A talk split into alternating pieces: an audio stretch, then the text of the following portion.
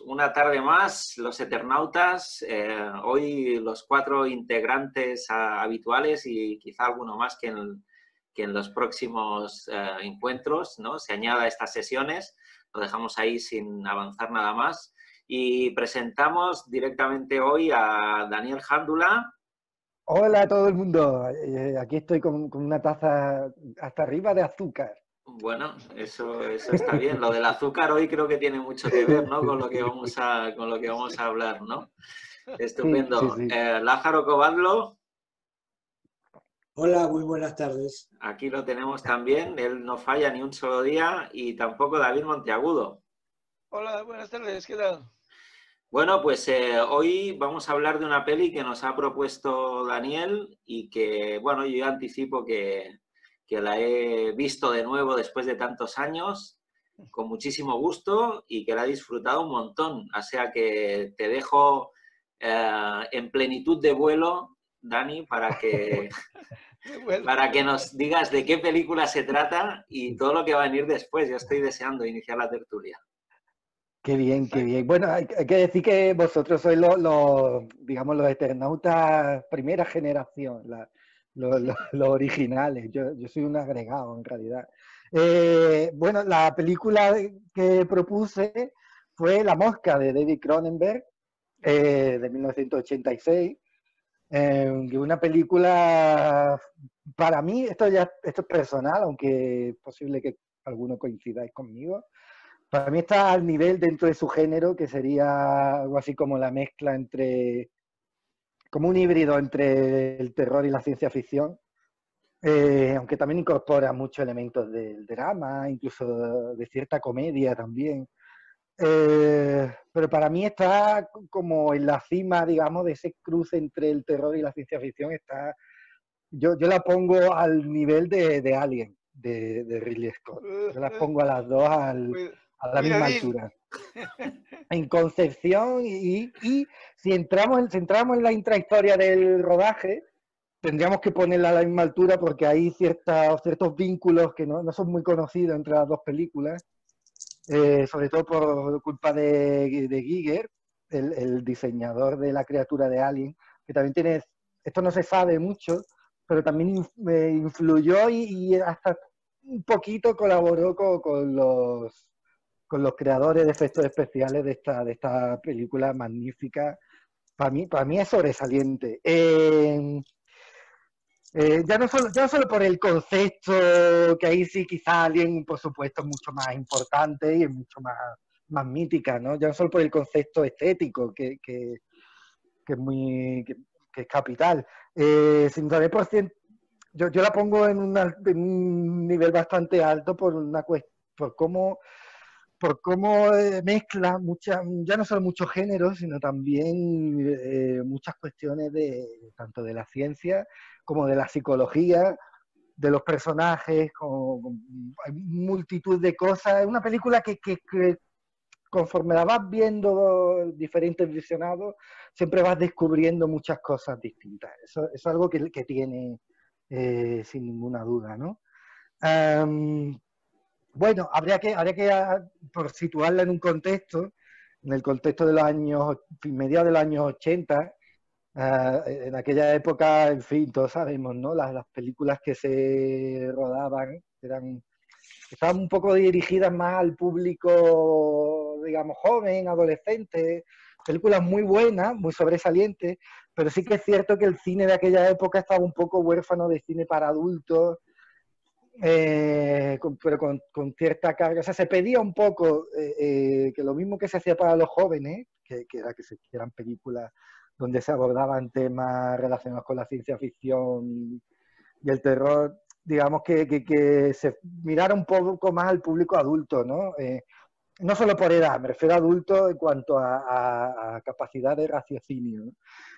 Y, esto fue un poco, esta película se planteó un poco eh, eh, con, ese, con ese fin, cuando se le ofreció a Cronenberg, la primera vez, porque se le ofreció a Cronenberg varias veces, y siempre pasaba algo. La primera vez él estaba enredado en el rodaje de Desafío Total, que fue el primer director, aunque luego salió del proyecto y ya lo tomó Verjoven y, y salió aquel peliculón de otra manera, que fue desafío total finalmente. Eh, pero cuando se le ofreció, él siempre, siempre, había algún problema, muy curioso, y él siempre, él siempre decía, traedme el guion de nuevo cuando tenga cosas que yo pueda tratar de mi cine, ¿no? Cuando sean cosas que yo, con las que yo me pueda vincular, ¿no? Y así fue, ¿no? En sucesivas veces se le fue ofreciendo y, nunca terminaron de dar con la tecla, ¿no? los productores decían, siempre pensaban en Cronenberg, los, productores siempre tenían claro que Cronenberg debía ser el director, ¿no?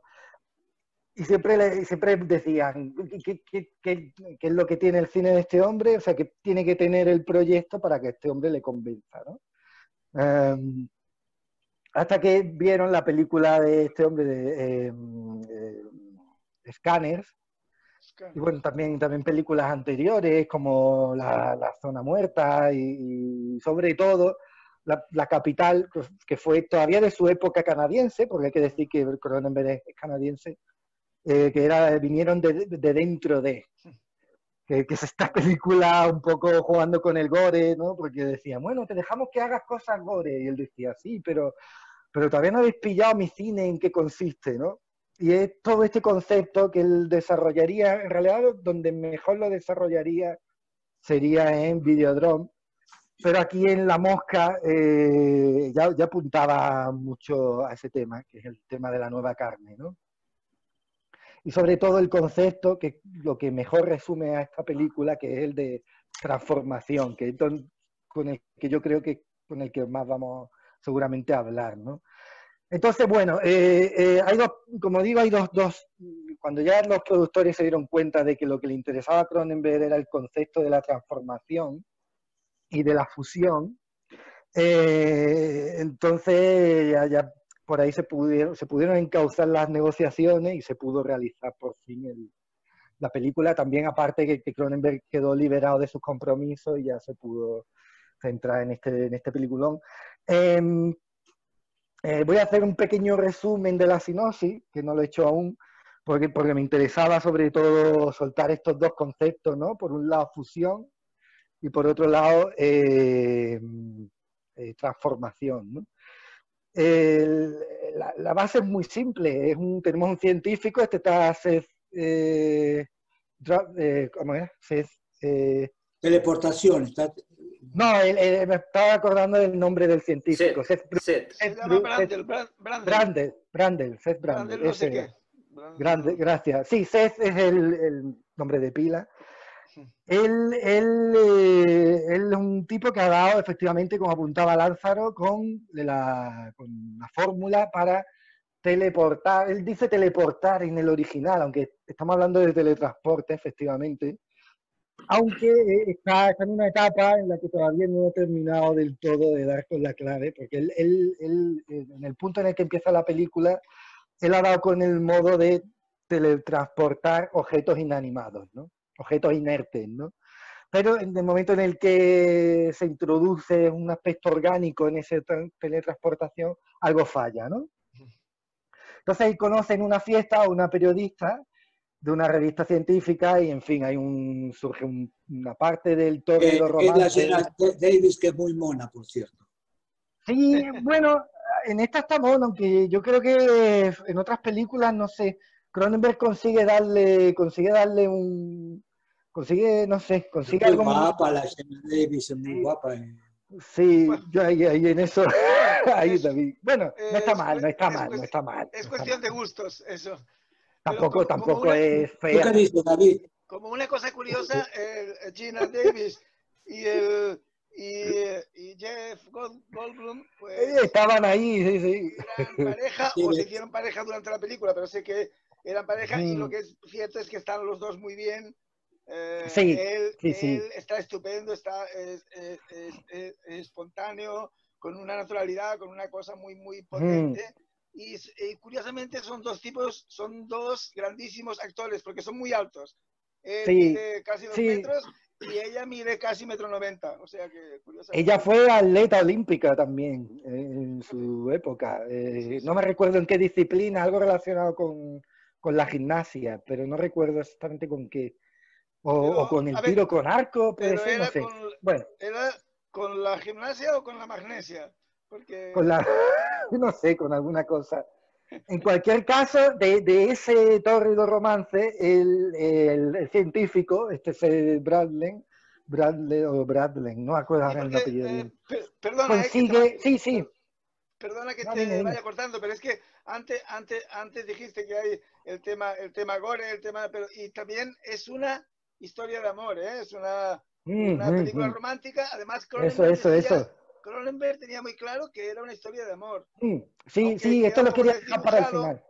aunque eso Sí. queda un poco desdibujado porque claro, con todo lo que pasa después, eh, Quería- es sí. difícil que funcione esto, pero era su intención. Claro. ¿eh? No, no, y lo consigue porque eh, tanto el, el cómo el científico descubre qué es lo que tiene que hacer para que su invento funcione, como para el desarrollo y el, y el desenlace de la película es muy importante la relación entre ellos. Sí, Y también con este examante que se convierte en jefe de ella, sí, ¿no? que, que es el director de la revista científica, que es un poco, eh, que, que- que- que es muy curioso porque a lo largo de la película el espectador al- empieza cayéndole mal, a mí al menos me pasaba, que al principio me caía muy mal este tipo, luego Oh, cambiaba un poco este vínculo que el espectador tiene con este personaje, después como que se va modificando.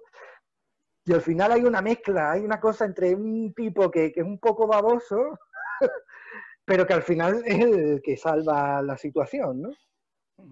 Eh, total, eh, de, esta, de esta relación entre ellos, este hombre se da cuenta de que la carne no, mm, de que el- el- la máquina que utiliza tiene que enseñarle a, a, de cierto modo, a, el ordenador que utiliza para el teletransporte tiene que enseñarle, en cierto modo, la carne que es, porque la- el problema que tiene es que la máquina mm, teletransporta cosas y descompone en moléculas y, y- y- y, eh, todo lo que pone en la cápsula, pero la el ordenador no consigue descifrar del todo exactamente qué es lo que pasa ahí dentro, ¿no? Una vez que tú pones un, a un ser vivo ahí dentro, el ordenador tiene que aprender qué es la carne, ¿no? Tiene que aprender qué es, de qué estamos hechos realmente, ¿no? Y eso es lo que él un poco consigue eh, descifrar a través de, un- de una escena sexual que tiene con la, con la, con esta, con la novia, ¿no? Total, eh, avanzando un poco en la trama, eh, vemos que cuando él, a, través de un arrebato de celos que tiene, eh, se vuelve un poco loco y, decide que, en lugar de, de esperar y, y de hacer y de avanzar un poco mejor con, con su, con su ciencia, dice, vamos a hacer otra cosa. Me voy a meter yo directamente en la máquina, porque ya he hecho algunas pruebas y vemos que esto funciona. En lugar de, de seguir el método científico, esto es importante, yo me voy a meter en la máquina y ya, ya voy a probar el experimento en, mi- propio cuerpo. ¿no?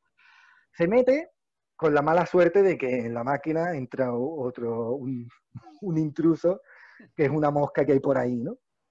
Entonces al principio funciona, funciona bien, parece que todo va bien, ¿no? Y de, hecho él ve que, que algo, él percibe desde el principio que algo está pasando, pero que en realidad va mejor, porque él ve que de repente desarrolla una fuerza grande que puede, eh, en fin, que puede, que puede dar volteretas y cosas que, no, que solo hacemos nosotros cuando cobramos, ¿no? Cosas que, que es dar saltos por el aire, agarrando a la columna, eh, subiendo a una silla, total. Pero ella, ella sí que percibe que desde el primer momento que no, que ahí hay algo que, que no va bien, ¿no? Total, lo que asistimos es a la transformación de este científico en un ser, en una fusión entre él mismo y ese, insecto que se ha colado, que, no es otro que, que una mosca común, ¿no? Am, de tal manera que, eh, lo que vemos un poco es un progreso desde un científico loco, que es un poco lo que trata también la película, la idea del científico loco que se le va de las manos, con eh, diversas cositas que, yo creo que han entrado en el imaginario de Cronenberg, como puede ser la metamorfosis de Kafka, eh, como puede ser eh, todo su concepto todavía en desarrollo de la nueva carne, que es esta idea de que para que lo asqueroso, lo repulsivo nos resulte cercano, eh, algo tiene que ocurrir ahí, ¿no? Eso es un poco mm, de un modo muy, muy esquemático y por supuesto que habría que profundizar un poco lo que quiere decir esto de la nueva carne, ¿no? Algo ocurre en nuestra psique que aquello que vemos repulsivo de repente nos produce, nos, nos conmueve, ¿no? Es un poco lo que sucede al final de la película cuando este hombre ya ha sufrido una transformación brutal y ya es un ser asqueroso que no es ni mosca ni, ni él, o sea, una cosa, mm, un híbrido demasiado imposible de sostener. Mm, está esa escena maravillosa que a mí me conmovió muchísimo la primera vez, que cuando le, mm, ese ser extraño coge el cañón de la, de la, de la escopeta y, se lo pone aquí como, como pidiéndole a su, a su novia que, que, acabe con esto porque es que ya no puede más, ¿no? Ah, esto es muy resumido, por supuesto pasan muchas más cosas, no hemos entrado en cómo es la transformación porque esto quiero ya que lo, que lo vayáis describiendo pues vosotros, ¿no? Esto es un poco así muy en, conjunto, ¿no? Ah, como veo que me estoy alargando, me, me gustaría que, que, soltarais vosotros vuestras impresiones y, en fin, a ver hacia dónde eh, eh, lleva la conversación. No sé si Lázaro, David, José. Bueno, mira, yo, eh, yo no, no, no, la había visto hasta unos días atrás. al final la encontré y la vi. Pero sí que había visto, se, se hicieron como tres, aparte de estas, se hicieron creo que otras ah, dos o sí, tres más versiones. Hubo una, una secuela, sí. sí no, no, pero hubo una pero película antes, también. En, en 1958. Ah, no, claro, en el, en el 58 es, digamos, la primera versión cinematográfica de, de el libro. Así es, así es, sí, sí, sí, sí. Eh, que ahí, actúa, ahí actúa Vincent Price. Sí. Vincent Price, sí. Vincent Price, sí, sí, Price, sí. Eh, el autor del, de la novela es un tal Kurt Newman. ¿no?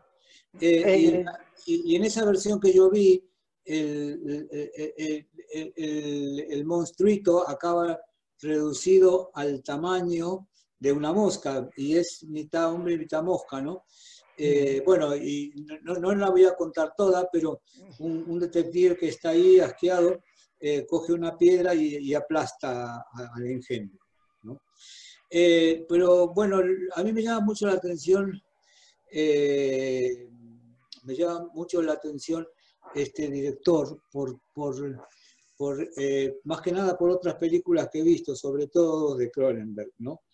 Eh, que es eh, una que en inglés se dice Dead Rangers, gemelos inseparables, no sé ah, si sí. lo habéis visto. Sí. Inseparables, sí. Inse, inse, inseparables.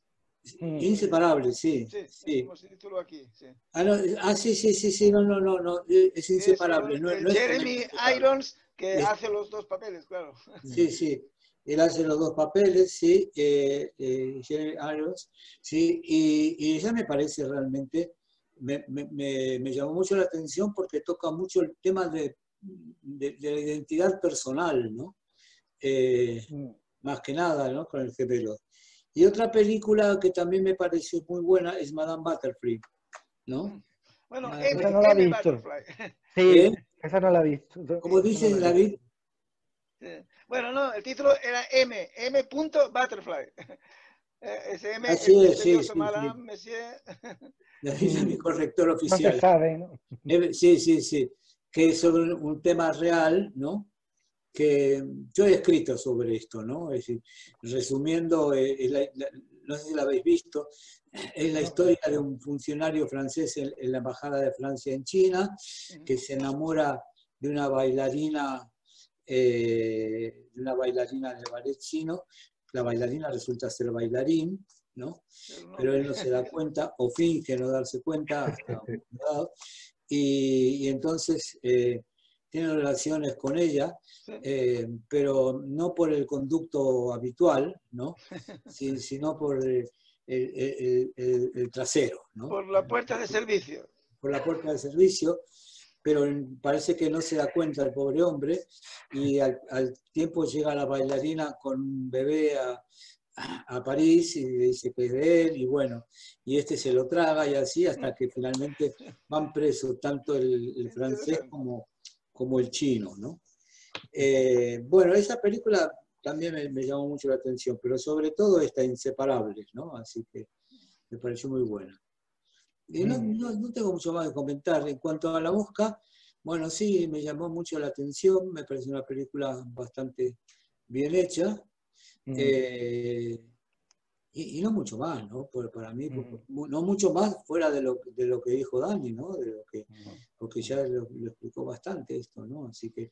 Ah, y esto de la nueva carne, sí, hay otra película de inspirada, eh, basada en un, libro de Ballard, ¿no?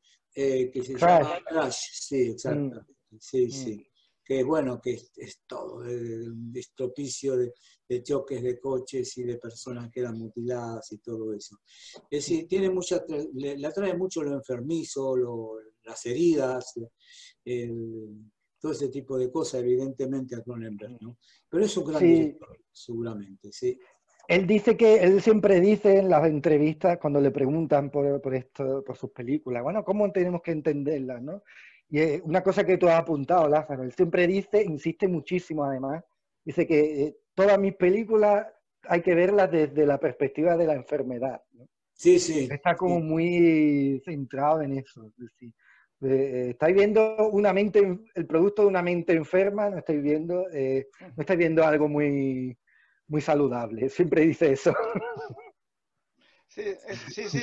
Eso es, es algo cierto que, Em, eh, casi todas sus películas al final pueden, pueden resumirse, por ejemplo, esta, de, esta que citaba Lázaro, de esos dos hermanos gemelos que son unos ginecólogos que mm. tienen un gran éxito y que, y que trabajan, trabajan, o sea, tienen como, como pacientes a la gente de la alta sociedad, viven estupendamente y cómo se van degradando. Siempre todas sus películas inciden en la degradación hasta mm. extremos ya insostenibles. hasta Entonces, él dice que en realidad está hablando siempre, uh, Cronenberg dice que está hablando siempre sobre la enfermedad y sobre la muerte, sobre los temas eh, existenciales, ¿no? de, que, de que degradándonos, que vamos consumiéndonos, que vamos hacia la, hacia la aniquilación.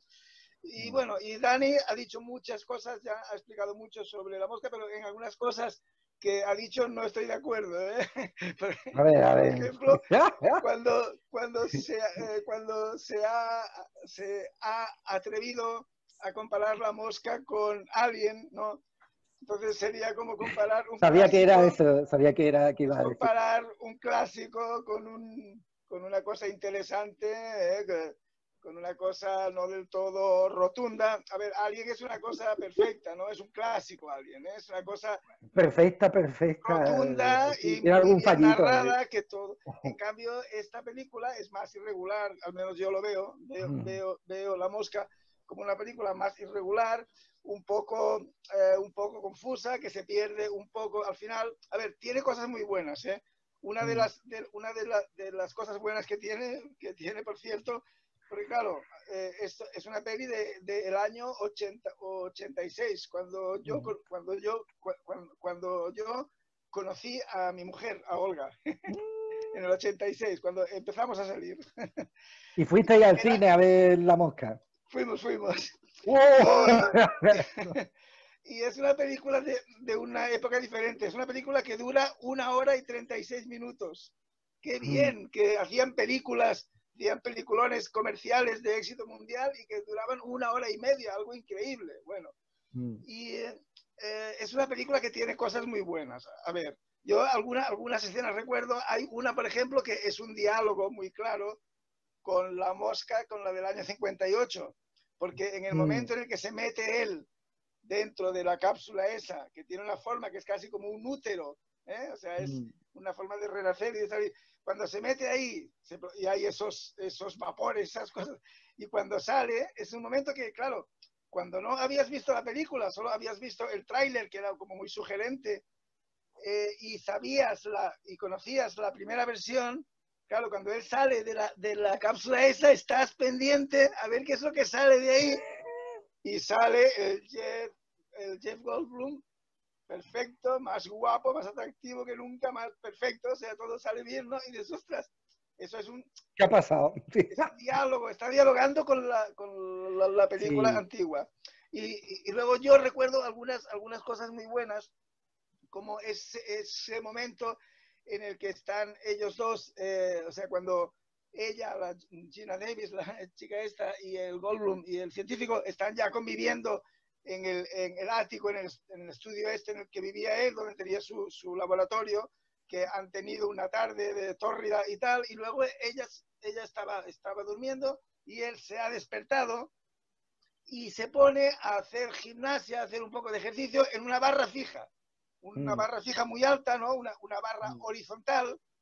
Y, se, y, claro, es muy curioso porque cuando eh, está muy bien hecho eso, porque cuando se cuelga él, el, primero se cuelga y piensas, es un científico y como está aquí absorbido con su trabajo y tiene, se pasa horas y horas, tiene una, una barra para hacer ejercicios para, eh, para poder hacer un poco de ejercicio, para desfogarse. Entonces ves que el tío se cuelga, que hace unas, unas, unas, unas cuantas flexiones y dice, vale, pero hay un momento en que empieza a balancearse y de golpe el balanceo da una vuelta entera y ahí dices, ojo, esto ya, y entonces empieza a dar vueltas, a, hacer unas, unas virguerías que dices, ostras, aquí pasa algo, porque claro, es que él realmente está adquiriendo, tiene, porque es una cosa gradual.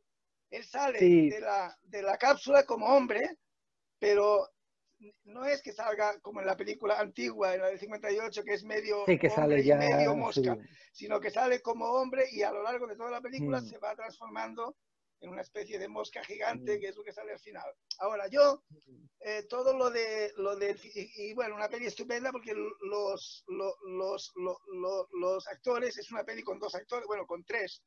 Mm ellos dos, eh, la, pareja, digamos, están estupendos, están con, como ya dije antes, ¿no? con una química, con una espontaneidad, con una cosa muy potente. El tercero, el tercero en discordia es como más soso, ¿no? Es eso que te decías, Dani, un personaje que al final, en, cambio, acaba, acaba haciendo una machada, ¿no? Y el tío al final eh, acaba revelándose como alguien que no, no, que el tío tiene, tiene sus arrestos, ¿no? Eh, la, o sea, los actores muy bien, pero yo al final toda la parte que es más gore y tal, lo veo muy, muy de serie B, muy gore, un poco eh, mm. eh, exagerado y creo que no, que no hace falta tanta imagen, imagen gore, ¿no? Para expresar lo que quiere expresar él, que queda muy claro y que es mejor cuando es más insinuado. Piensa que en Alien, eh, Alien que has, citado tú, en Alien no se ve el monstruo prácticamente hasta el final, se ve un poquito, se ve una mandíbula y tal, pero no, y es un poco toda la gracia, ¿no? Entonces aquí para mí hay una, hay una, hay un exceso, digamos, ¿no? Mm, pero aquí es necesario, aquí es muy necesario. no, puede, porque está viendo la transformación de un ser humano en otra cosa. ¿no? Mientras que Alien, obviamente, es el, que tiene razón en que siempre es preferible y que es cierto que... desde mi punto de vista no es perfecta, tiene algunas incoherencias, tiene algunas imperfecciones, tiene algunas cosas, aunque es, aunque es muy potente, es muy grande y lo, lo, que, lo que yo recuerdo como ya cosa personal de cómo yo viví eso, es que es una mm. película que cuando cuando vimos, porque todos pudimos ver cuando íbamos, cuando íbamos al cine en el año 86, íbamos al cine, ponían el tráiler de La Mosca y el tráiler recuerdo que era un tráiler muy prometedor que todos ah. decíamos, esta hay que ir a verla, es que hay que ir a verla porque era, esto es algo brutal, ¿no? Y, y luego la película, en cambio, es una, una peli que yo ponía como ejemplo en cuando hablaba sobre, sobre el tema, decía que el, el tráiler eh, eh, es, es mejor que la película. es un poco exagerado, ¿no? pero que la película se, se, se, pierde un poco, ¿sabes? Y acaba liándose un poco en, en, algunos aspectos. A ver, en cambio ahora, ahora por curiosidad, he visto el tráiler y claro, sí. Entonces uno descubre cómo ha pasado el tiempo, ¿no? Porque el tráiler por la estética y por cómo lo mm. narraban y aquella voz en off y tal, es una mm. cosa que era ahora como muy claro. antigua, ¿no? Y hemos, hemos, hemos visto tantas cosas en plan de eh, de spots, videoclips, trailers, cosas potentísimas y se queda antiguo, ¿no? Pero mm. bueno, sea como sea, eh, yo soy un poco más, más crítico, digamos, aunque admito que es muy interesante, y, pero creo que hay películas suyas mucho más, mucho más potentes, como por ejemplo la de los dos gemelos, ¿eh? la, de los gemelos, la de los ginecólogos, con Jeremy Irons y la Jenny Pujol, esta actriz canadiense, eh, curiosa, que está, está muy bien. Y últimamente, últimamente ha hecho cosas buenísimas como una historia de violencia. Sí, peliculón. Una película buenísima. Mm. ¿Cuál, cuál dice? una, peli, una peli seria, digamos, una, una, una, una, una, una peli que ya no eh, perdón, no escuché, no escuché a cuál te referías. ¿Cómo una historia de violencia. Una ah. historia de, de, violencia con el... Eh, Vigo Mortensen. Con, Vigo, Mortensen. Mm. Que es estupenda, o incluso, eh, incluso eh, esa otra que se titula creo que, creo que se titula Promesas de el Promesas del Este. Sí. también, aunque yo creo que una historia de violencia es mejor. Es, más, es muy buena. Es una historia íntima, pequeña, ¿eh? que solo al final tiene una salida, a una vuelta al mundo violento, mm. ese pero que y eh, para mí que es una historia muy perfecta mm. ¿eh? muy rotunda y muy, muy buena. Entonces ha hecho cosas más eh, sin necesidad de incurrir, de entrar esas entradas en, en, el gore que, no sé, yo... Lo que pasa es que aquí yo sigo sosteniendo la necesidad de entrar en el gore en este caso por lo que comentaba antes, de esta idea de amar al monstruo, ¿no? En la que él incidía tanto en esta época. Es cierto que, que es verdad lo que tú dices, ¿no? Que, que, sí que se ha vuelto mucho más refinado y mucho más elegante con el tiempo, eso es totalmente cierto. Pero, no sé, a mí me, me, me porque me parece insólito, ¿eh? Este concepto de, de, decir, bueno, el monstruo es esto, pero, pero nosotros podemos empatizar con esa monstruosidad y con ese con esa cosa. Aunque quizá en ese punto, ahora estoy recordando eh, El hombre elefante, ¿no? que era una propuesta que también tenía por ahí. Claro. Eh, eso es una película, eso es una película eh, una, película rotunda. sí, pero ¿sabes qué pasa? Yo, a mí, yo, yo tenía, yo me propuse, propuse La Mosca porque es de estos ejemplos de película que yo la recordaba como muy de serie B, me pasaba lo mismo que a ti, hasta que la volví a ver. O sea, yo la, yo la vi hace como 20 años y me, me parecía pues una película muy normal, que estaba bien, que un poco asqueroseta, porque tiene cada escena que dice, madre mía.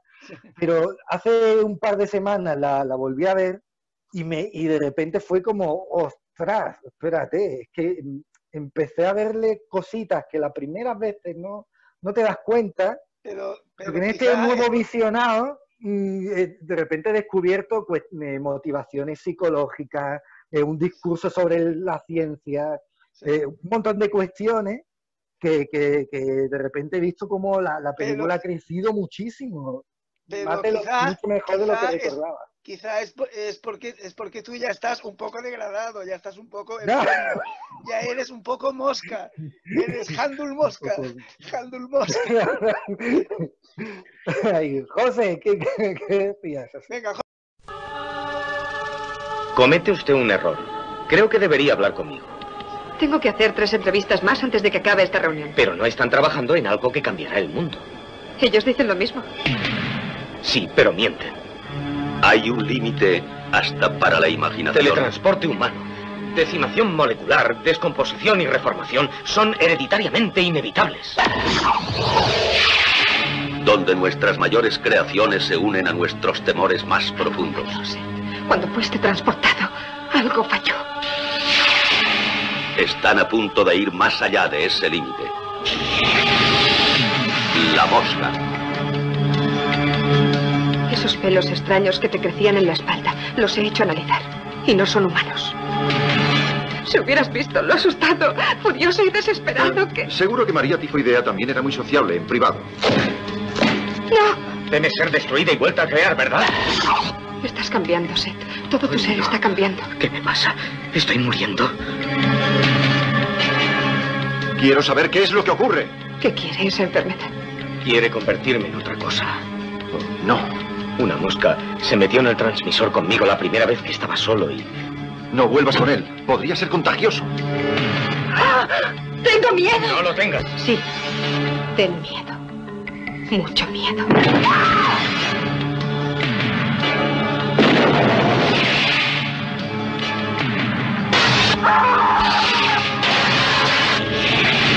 La mosca.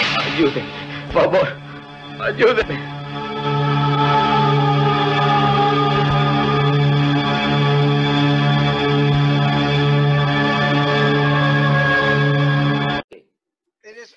Rasca cojonera, Daniel.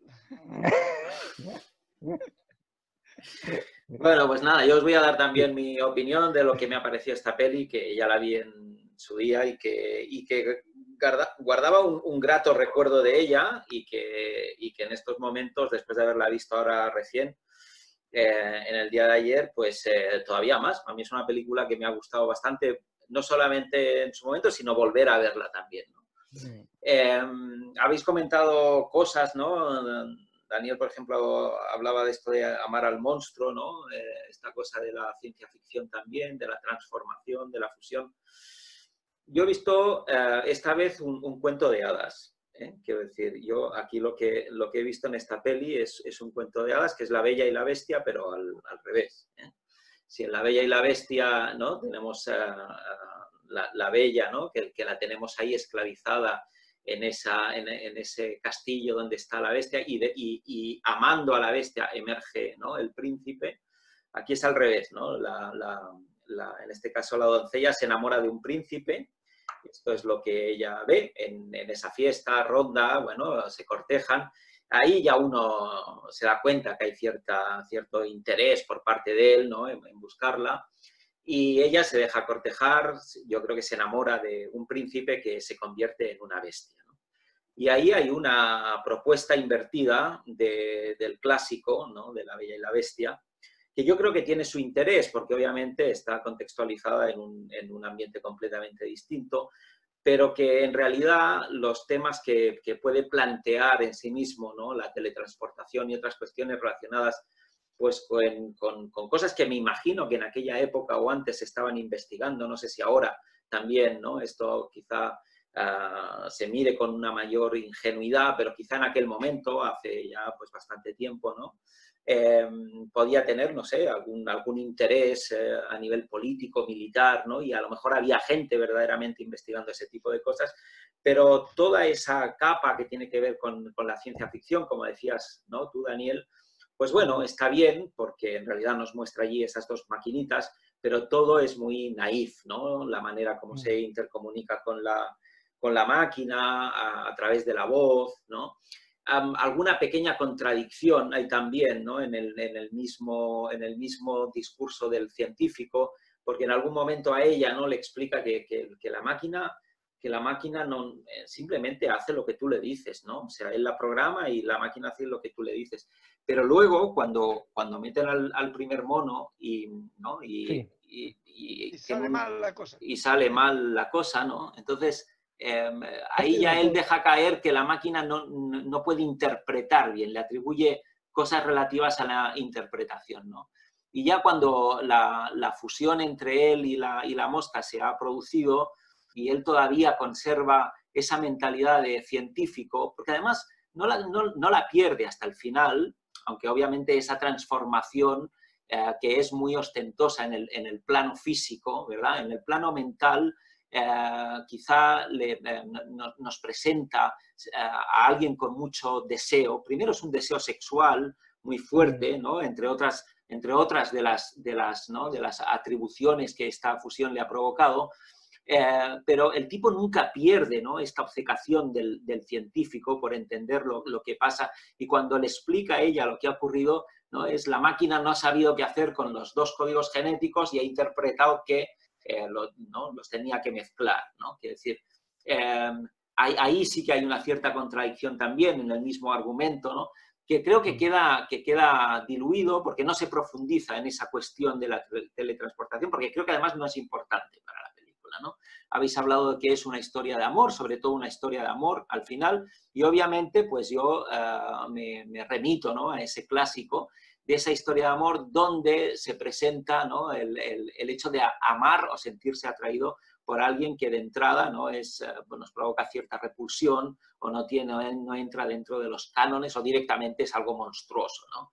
Entonces, aquí yo creo que en esta película eh, ella eh, lo, sigue amando hasta el final. Quiero decir, ella sigue enamorada de, de, ese príncipe que se ha transformado en una bestia y que de alguna manera pone de relieve también este amor incondicional de muchas mujeres eh, por, por, el hombre que en sus inicios es un príncipe, pero que según van pasando los, los, meses o los años o toda una vida se, acaba convirtiendo en alguien monstruoso y no por ello dejan de amarlo, ¿no? Sin entrar tampoco ahora en cuestiones de, ¿no? así más escabrosas o de orden social. ¿no? Es una mujer completamente enamorada, eh, hasta el final, eh, que, le, duele muchísimo tener que llegar a esa, esa ejecución última, casi de, casi de clemencia, por acabar con una vida desastrosa, y que yo creo que nos deja con una increíble eh, inquietud, ¿no? porque no debemos olvidar que ella está embarazada eh, y que eso queda ahí como una suerte inconclusa. ¿eh?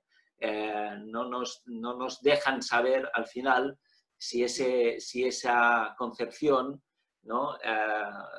ella está gestando a un, a un ser ya transformado genéticamente, o procede del, anterior, eh, ¿no? del anterior encuentro sexual a esa fusión entre el hombre y, la mosca. Entonces, en, ese sentido yo creo que inquieta mucho, es la parte más inquietante de la, película.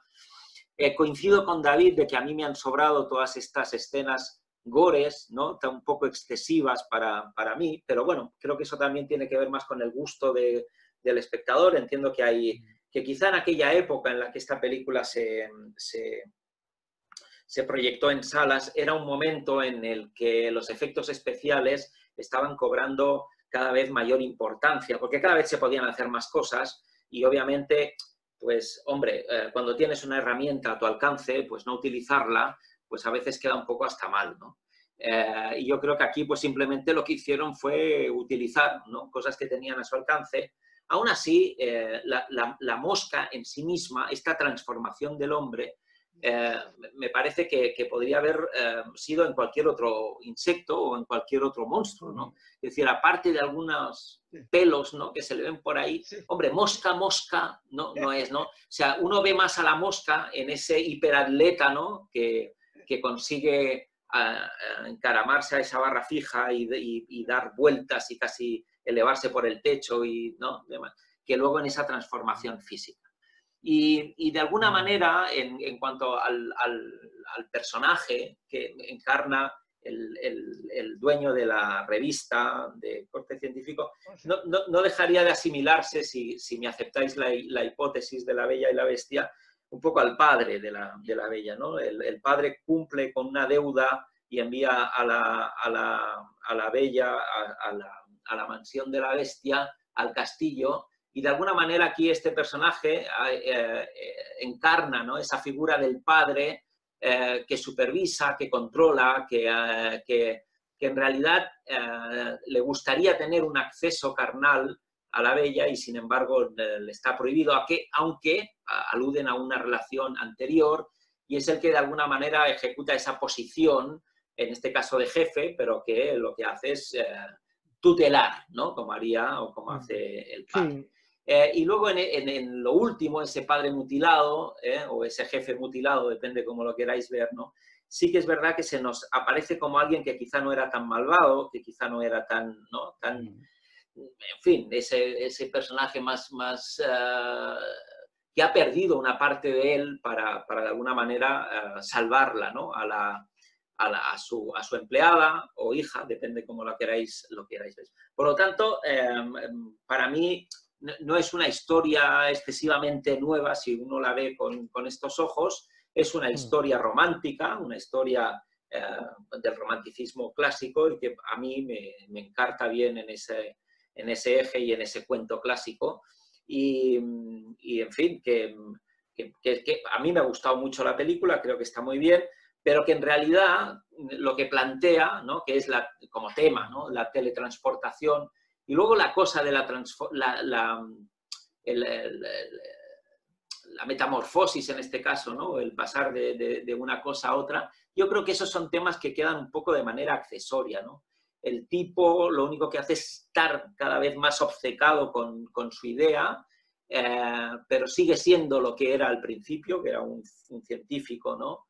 Eh, con, una obsesión importante por ese asunto de la teletransportación, pero que en realidad su identidad no, no cambia demasiado, la chica aparece jugando el mismo papel eh, y en realidad yo creo que los temas actúan más como contexto que, como temas que se aborden en, profundidad. Esta sería un poco mi... Eso es una cosa discutible porque, porque cuando ves toda, eh, cuando, cuando conoces un poco la, la, filmografía de David Cronenberg, ves que el tema de la degradación y de la enfermedad, como apuntó muy bien Jándula, como apuntó Daniel, eh, es siempre clave. Entonces aquí, aunque él decía, el propio Cronenberg decía que, que, que quería hacer una, una historia romántica, pero en realidad yo creo que el tema principal es el de la degradación física, ¿no? Simplemente así de, así de claro. Y sobre lo que has dicho tú, de que, de que claro, ahí plantea una, una, una cosa muy inquietante y que no nos desvela en la película, aparte de que eso, el tema de que ella está embarazada, aparte de que eso deja, deja abierto una, un jugoso, una jugosa posibilidad para secuelas, como luego se, luego efectivamente se, se, se, hicieron, se filmaron unas, una, unas secuelas bastante, bastante flojas, por cierto. Pero aparte, en la propia película hay una escena que también es de las escenas potentes de la, de ah, la película, que también es un recurso un poco fácil, pero bueno, que es una pesadilla, ¿no? Pero tú cuando lo ves, cuando empieza la, la, la escena esa, tampoco tienes claro si te hmm. están diciendo cómo acaba realmente el embarazo de ella, porque se la ve a, ella que está allá en la, en la, sala de partos, como un quirófano con varios médicos, con enfermeras y tal, y están asistiendo y ella ahí ah, con el esfuerzo típico. De la larva, sale la larva. a parir, y entonces cuando empieza a salir aquello, ponen una cara horrorosa, ¿no? Por cierto, que el médico, el médico que es, es Cronenberg, es, el propio mm. director en un, en, mm. un, eh, eh, en, en un cameo que hace allí, ¿no? Y lo que, lo que sale de ahí es una larva, ¿no? Es una, mm. una larva de, de mosca, de, de, insecto, digamos, pero no tamaño larva, sino un poco más grandecita. Entonces, sí eso es muy impresionante también, es una escena potente y en donde da una pincelada ¿no? sobre, sobre eso. Bastante adorable, tiene, toda la cara del padre, el, el la larva. Eh, en fin, que bueno, no sé. Eh, lo de el que sea una mosca y no sea un otro insecto, esto es muy gracioso porque eh, fue por aquella época, en aquella época todo el tema de la ingeniería genética estaba muy avanzado, se investigaba muchísimo el ADN, bueno, todavía hoy se hace, ¿no? Y, por aquella época fue cuando salió un estudio. Cronenberg es, un científico frustrado, él lo, ha explicado más de una vez. Él quiso, siempre quiso ser científico, pero supongo que es algo que nos ha pasado a muchos, que nos gusta de oídas, pero luego meternos en el trabajo nos puede resultar, el trabajo científico suele ser aburrido por lo general, ¿eh? suele ser poco, poco, poco agraciado eh, estéticamente, no, tiene, muchos momentos de, de así, digamos, de belleza aunque da mucho para, da mucho para, para las películas, ¿eh? sí, eso sí, sí, eso sí, eso sin duda. Pero en, cambio, como realidad en la vida real de, de, los científicos no, es, tan apasionante. No, desde luego, en el día a día. En aquella época salió un estudio en el que se comentaba que la diferencia entre el hombre y, y entre el ser humano y una mosca común en nuestro ADN era apenas de un 2%, ¿no? Pues claro, ese tipo de, cosas a alguien como Cronenberg, pues le tienen que, yo creo que tienen que volar la cabeza, tienen que decir esto, yo quiero hacer esto, yo tengo que hacer algo con este, aparte de las referencias que ya había apuntado en la peli del 58, que no es exactamente un remake por esta película, ¿eh? porque se dice, dice mucho, bueno, es un remake de la antigua, aunque dialoga con la, con la original, como, como ha explicado David, ¿no? y, y también con el relato de Langeland, como ha dicho Lázaro, creo. Eh, en realidad coge un poco de aquí y de allí, coge cosas de la película original, que la película original, bueno, original, la, de 58, eh, mezclaba también algo de cine negro, era, había todo este rollo de la investigación, porque partía desde el principio, desde el asesinato del, del, bicho, digamos, ¿no? Em, pero, pero Cronenberg hace una cosa muy hábil, que es que mm, coge lo que le interesa. Dice, bueno, voy a coger elementos de la película del 58, pero también voy a coger cosas de relato, cosas que están surgiendo ahora en la, en la actualidad científica, voy a coger... Y, él, y él, él, hace esto que es bastante hábil, que es mezclar mmm, aquella idea, ¿no? De, de rob, roba una sola cosa, te llamarán ladrón, roba 100.000 y te llamarán original, ¿no? Pues un poco, un poco lo que, lo que él hace, ¿no? Bueno, yo una, una, una, una, una cosa que quiero, que sí que quiero apuntarlo, es, explicar aquí, es el tema del in, in, intrusismo, el intrusismo laboral. Porque David, David, David Cronenberg, que hijo, ah, sí. Es hijo de, de, un padre que era escritor, periodista, era también editor, y, mm. y, y, luego, y, luego, su madre también era, no sé si era pintora, era, era, era artista, eh, con crítica, no sé qué. Él era un hombre que con una, con una gran base, con una gran cultura, o sea, de, de una familia en la que mm. había muchísimos libros, con una cultura muy fuerte, y él siempre dijo que quería ser escritor. Y, mm. y que uno de los escritores que le han influenciado que le ha influenciado muchísimo en toda su vida es Nabokov, curiosamente. Él, él, dice que Vladimir Nabokov es uno de, de, los autores que han influenciado mm. más en toda su obra. Y ahora, por lo del intrusismo, ahí, ahí, ahí, viene lo del intrusismo, hace ya algún, hace algunos años que David Cronenberg, David Cronenberg no hace una novela, sacó una escribe, novela. Escribe novelas, sí. ya ha publicado y continúa escribiendo. Yo o sea, tengo que, que decir... Tenemos, aún tenemos más competencia, hombre. Ahora el tío este Yo tengo que, que decir que, que, que, que, es mucho mejor cineasta que escritor, ¿eh? Ahí yo lo estar, siento. Que podía estar haciendo películas y tal, y se ha convertido en una especie de mosca cojonera. ¿eh? A mí me chifla Cronenberg, pero, pero, me chifla muchísimo, pero tengo que decir que su novela estaba bien, no, está un poco un horror, pero, pero no sé, que era muy, muy esto que tú algunas veces has dicho, David, ¿no? De que le, le, falta un poco de imaginación, ¿no? De que dice, bueno, es, digamos que es correcta, pero que mmm, además como que vuelve a sacar muchas cosas que ya ha tratado muchas veces en las películas, ¿no? Entonces como que se te queda un poco ahí que, bueno, está bien, pero a mí me decepcionó un poco el libro, eh, Consumidos, creo que se llamaba la novela. Sí, yo, yo ahora voy, os, os, comento un par de cosas también que me han hecho un poco de gracia, ¿no?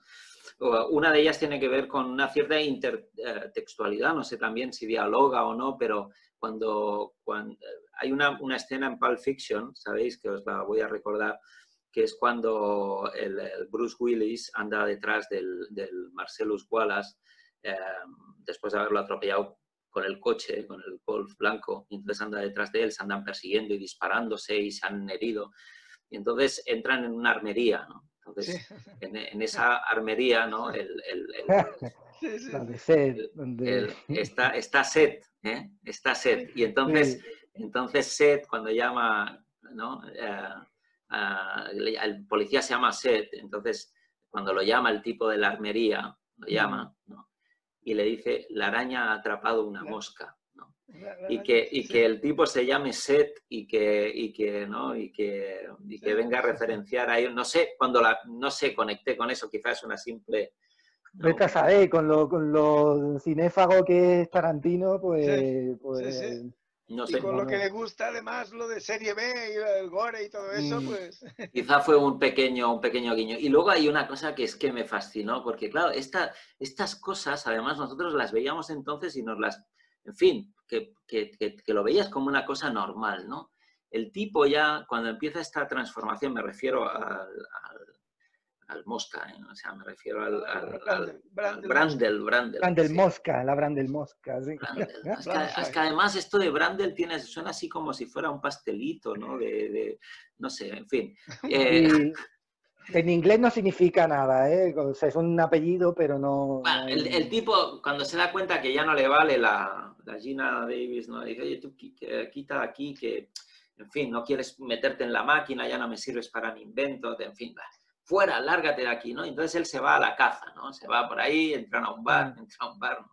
Entonces la tipa aquella, ¿no? Que se nos queda a caballo, si, si puede ser una prostituta o no, no lo sé. Es una mujer, pues, que, que en ese momento, pues, aparece con, ¿no? De, una manera, no sé, muy explícita la manera de relacionarse, que lo acoge bien cuando él se acerca, ¿no? Y entonces, eh, para, para, disputar a la mujer esta, hace una apuesta con, recordaréis, ah, con, el tipo, con el tipo este, ¿no? Del pulso. Aquel pulso, sí. Sí, entonces al, al, tipo no es que le parta el brazo en el pulso, ¿no? o sea, es que lo deshuesa. O sea, el, mm. al, al, al, tipo, ¿no? O sea, le, le sale, ¿no? Una parte del... deshuesado. Sí, sí, sí, un parte del húmero, ¿no? ¿no? Entonces, eh, claro, y, y, y, ella, ¿no? Dice, pues nada, me voy con este tipo que le acaba de, de, de ¿no? de, de partir el brazo a este. Y, yo me voy con él tranquilamente y aún le dice, no, no, no nos vayamos todavía para el piso, joder, porque ¿no? Vamos a tomar algo, que es pronto, vamos a algunos bares más, ¿no? claro, o sea, ¿no? Yo, yo, me pregunto, claro, ahora esto, pues con, con esta mirada de, de, espectador mucho más resabiados que tenemos todos, pues en aquel mm. entonces esto se, se veía como, no, vamos, no sé, si alguien lo ponía ahí como normal, no, pues no sé, a lo mejor también era una cosa así como normal, ¿no? Que a uno, pues, en fin, medio le amputen un brazo en un bar y, la tipa diga, pues yo me voy con el amputador, ¿no? O sea, es, no sé, no sé, no sé. Pero, en fin. A se quería ir con el apuntador y, al final se fue con el amputador. Sí, es verdad, sí, que era todo como bastante, bastante primario, ¿no? Sí, Sí. Marchando un contramuslo de, de, deshuesado.